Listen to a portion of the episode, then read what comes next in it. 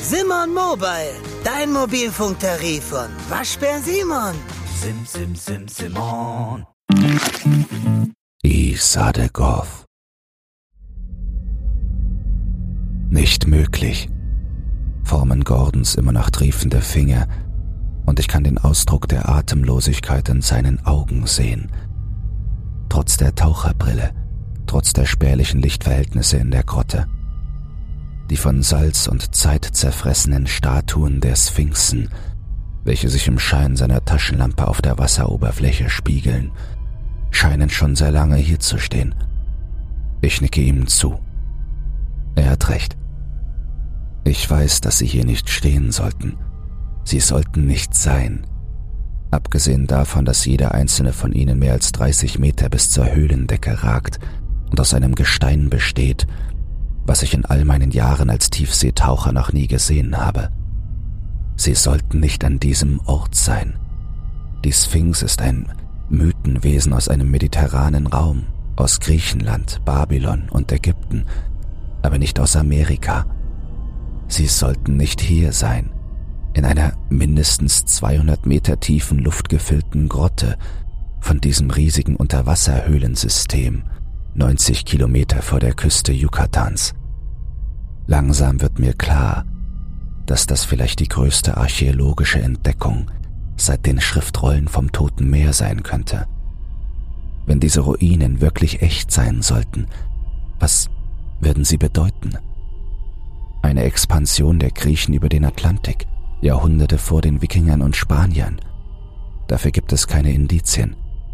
Eine neue Hochkultur vielleicht, die es irgendwie geschafft hat, an diesem unwirklichen Ort eine Halle zu errichten.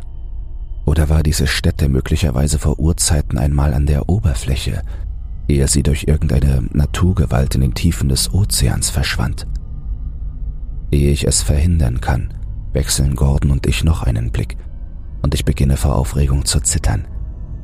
Wenn es eine Geste für dieses Wort in Gebärdensprache gibt, kenne ich sie nicht, aber wir beide scheinen dasselbe zu denken.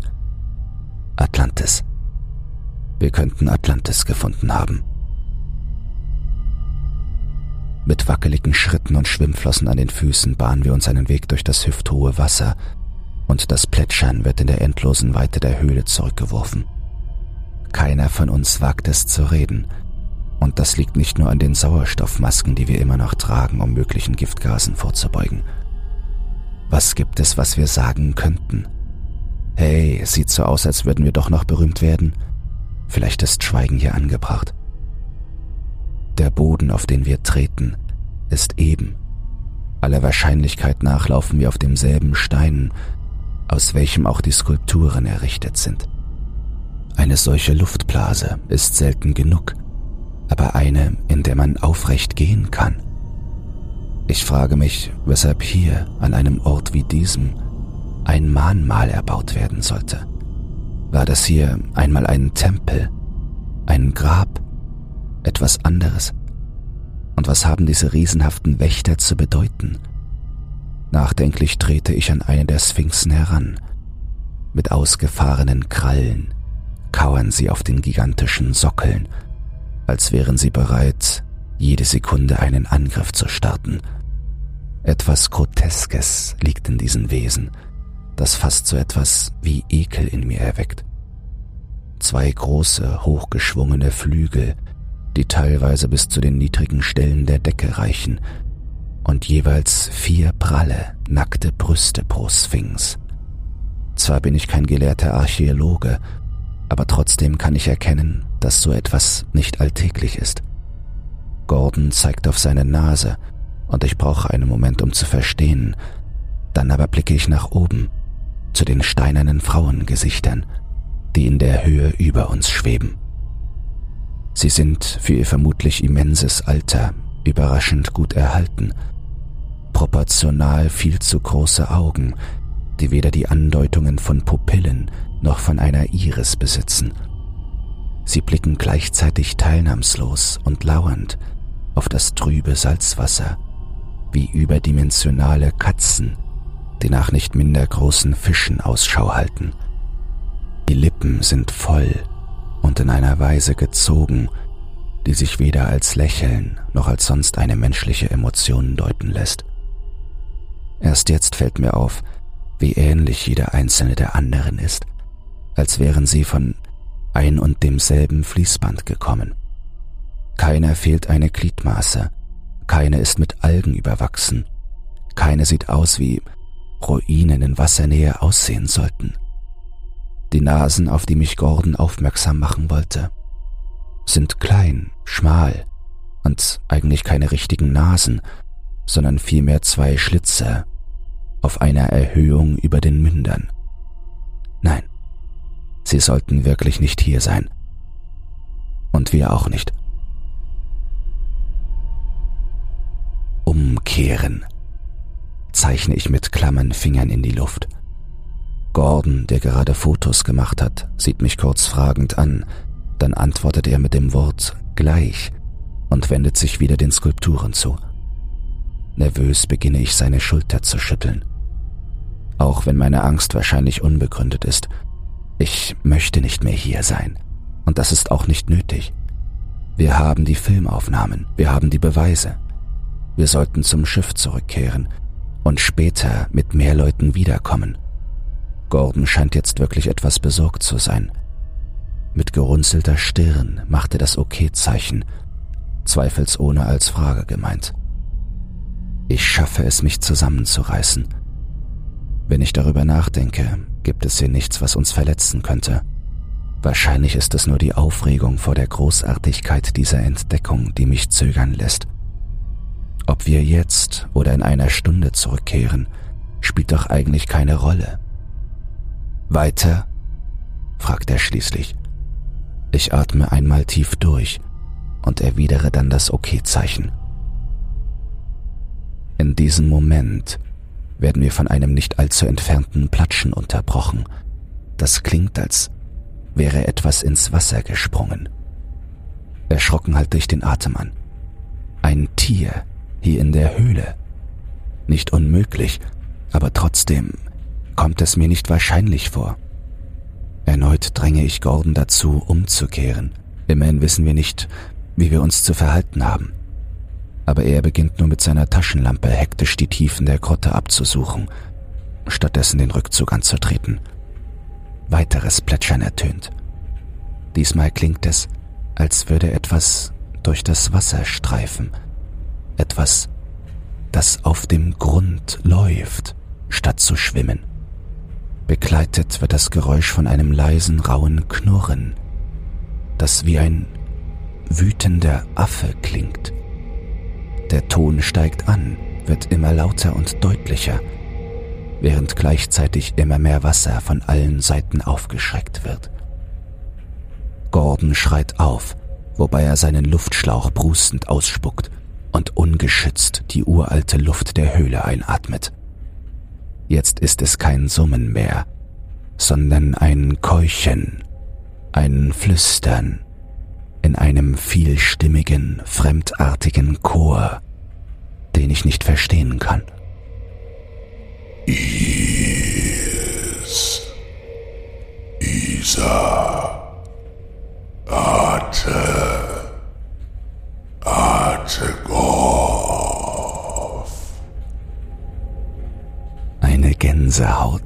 richtet sich unter meinem Neoprenanzug auf. Was zum? Und plötzlich schaltet Gordon seine Lampe eine Stufe höher und wir sehen die Ursache der Laute. Ich presse meine Hand auf die Sauerstoffmaske, um nicht zu schreien. Sate Goff. Flüstern die ein Dutzend bleichen Gestalten, die einige Meter vor uns im Wasser stehen. Menschen. Hier leben Menschen. Männer, Frauen, Kinder. Oder vielmehr etwas, was vor Urzeiten einmal der menschlichen Spezies angehört hat. Ich spüre, wie Magensäure meine Kehle hochwirkt, aber ich schlucke sie herunter. Das ist ein Traum, Das ist ein Traum, das ist ein Traum, sage ich mir immer wieder, während sie sich uns nähern. Die schneeweiße Haut hängt lose an ihren Armen herab. Ein Resultat von Generationen ohne Sonne und den Auswirkungen des Salzwassers. Sie sind schon lange hier, mindestens so lange wie die Statuen, das wird mir auf einmal klar. Nackt stehen und schwimmen sie in dieser schwarzen Brühe. Ihr farbloses Haar hängt lang über ihre ausgemagerten Leiber und treibt wie Seetang auf der Oberfläche. Die Finger, zwischen denen bei einigen bereits die Ansätze von Schwimmhäuten als Fortsetzung ihrer Evolution wachsen, enden in abgenutzten und dunkel gefärbten Krallen, mit denen sie vermutlich seit ihrer Geburt nach Fischen und Schalentieren in der Dunkelheit gejagt haben. Am schlimmsten sind ohne Zweifel ihre Gesichter. Eingefallene, zerkratzte Wangen und Münder, in denen schiefe, graue Zahnruinen sprießen. Die Männer oder die, die am ehesten nach Männern aussehen, tragen keine richtigen Bärte mehr. Nur einige wenige transparente Fäden hängen an ihren schiefen Kinnen herab. Das Grässlichste aber, das Widernatürlichste an ihnen. Keiner von ihnen, nicht einmal die Kinder, hat noch Augen. Stattdessen klaffen jedem von ihnen acht klobige Narben an den entsprechenden Stellen, von den Brauen bis über die Wangenknochen. Auch wenn ich weiß, was das bedeutet, möchte ich es nicht wahrhaben. Sie haben sich ihre Augen eigenhändig ausgekratzt. Warum? Isatekov. flüstern sie weiter und tasten im Wasser umher, blind wie Sphinxe, unter denen bereits die Großeltern ihrer Großeltern gewandelt sind. Isatekov. Isatekov. Milar. Milar Isatekov. Ein Blutgeschmack breitet sich in meinem Mund aus. Vor lauter Entsetzen habe ich mir auf die Zunge gebissen. Wir müssen hier raus, schnell, auch wenn das nur ein Traum ist. Ich möchte nicht, dass sie mich kriegen. Es muss doch ein Traum sein, oder? Immerhin, wie konnten diese Menschen über Jahrhunderte hier überleben? Was haben sie in all der Zeit gegessen und getrunken? Was haben sie geatmet? Mit zitternden Fingern nimmt Gordon seine Taucherbrille ab. Ein schmales Lächeln geht über seinen Mund, aber gleichzeitig sehe ich, wie Tränen aus seinen Augen rollen. Scheiße, irgendetwas stimmt nicht mit ihm. Die Höhlenmenschen haben uns bereits von einer Seite eingekesselt, aber die Stelle, die zum Anfang der Grotte führt, ist noch offen. Panisch gebe ich ihm immer wieder die Zeichen für raus und jetzt, aber das Einzige, was er entgegnet, sind wirre Sprachfragmente in einer klammen, gespenstischen Stimme. Sein, sein ist Salz. Sein ist Sand. murmelt er vor sich hin. Sein ist Salz. Sein ist Sand.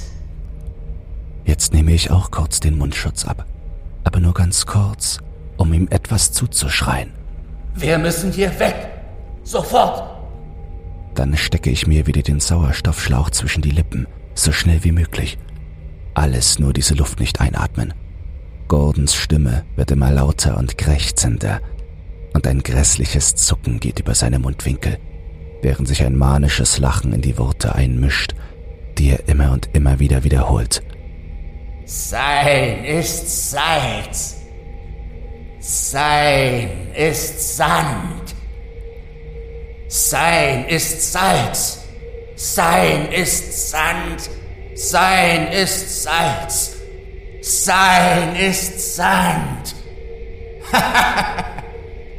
Isategov. Mit diesem Wort reißt er mir die Maske und den Schlauch vom Gesicht und stößt mich lachend ins schwarze Wasser. Für einen Moment umfängt mich Stille, als sich das dunkle Nass um meine Ohren schließt. Ich sehe die Luftblasen meines Schlauches nach oben steigen. Es ist fast, als würde hier nichts davon existieren. Keine schreienden Grottenmenschen, kein wahnsinniger Gordon, keine Luft, die mich den Verstand verlieren lässt. Ich könnte hier bleiben. Sagen Sie nicht, dass es schlimmere Tode gibt, als zu ertrinken. Ich könnte es tun. Ich könnte mich einfach hinlegen und auf das Ende warten. Doch dann ertönt in der Ferne ein neues leises Geräusch. Kein Schreien, kein Lachen, ein Donnern. Der Fußschlag von etwas Riesigem. Das Etwas, dem diese Höhle als Brutstätte dient, bahnt sich einen Weg durch die Allee der Sphinxe, vorbei an seinen Anbetern, zu den beiden Fremdlingen, von denen einer bereits verloren ist. Mit jeder Sekunde werden die Schritte lauter, näher, näher, während die Bewohner dieses Tempels seinen Namen preisen.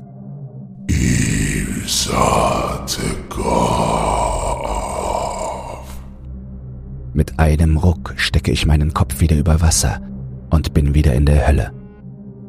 Die ganze Höhle ist mittlerweile voller Schreien, Lachen, Singen und Kratzen, aber noch hat keiner von ihnen mich erreicht. Die Luft stinkt nach Fisch und Tod und anderen Dingen. Gordon ist weg, irgendwo auf die Menge zugerannt und in ihr verschwunden. Die Lampen sind weg, glitzern nur noch schwach unter der Oberfläche. Und das Ding, dieses schreckliche Ding, kommt mit jedem Augenblick näher. So schnell ich kann, stürme ich los, in die Richtung, in der ich den Ausgang vermute. Erst renne ich auf dem steinigen Grund, dann beginne ich zu schwimmen, so gut es im seichten Wasser geht. Mit einer Hand presse ich die Maske auf mein Gesicht und atme den Inhalt der Sauerstoffflaschen ein, so gut es geht. Die Geräusche der Höhlenbewohner werden lauter, immer lauter und wahnsinniger, während ihr Götze ein tiefes, wahlartiges Schnattern von sich gibt. Das Wasser wird langsam tiefer. Ich scheine tatsächlich zu dem Eingang zu gelangen, aus dem wir zu dieser Unterwelt gelangten.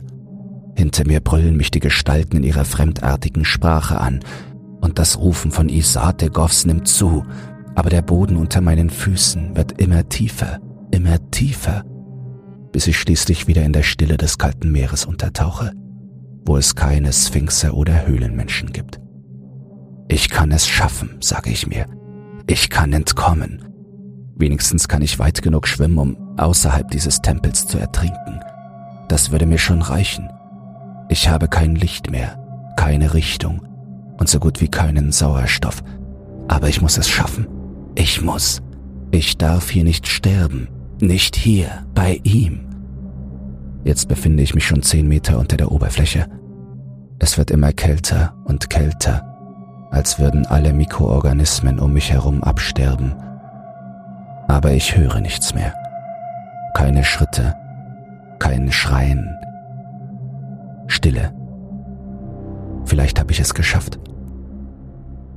Doch in diesem Moment ergreift mich eine riesenhafte, mit Schleim überzogene Hand, an der zu viele Finger, Flossen und Saugnäpfe kleben. Und ich werde wieder aus dem Wasser gezogen. Zurück in den sabbernden, stinkenden Wahnsinn der Höhle, aus der es nun kein Entkommen mehr gibt zurück in das Reich von Isategov.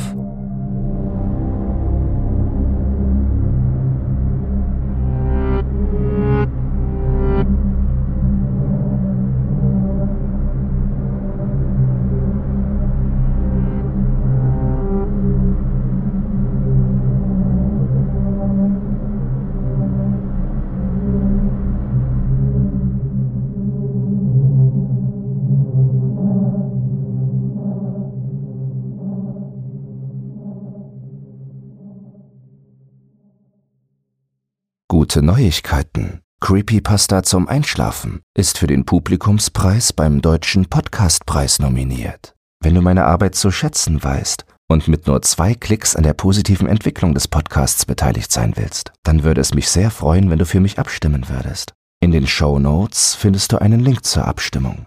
Dabei ist keine Registrierung oder dergleichen erforderlich. Einfach auf Jetzt abstimmen klicken und fertig ist die Laube.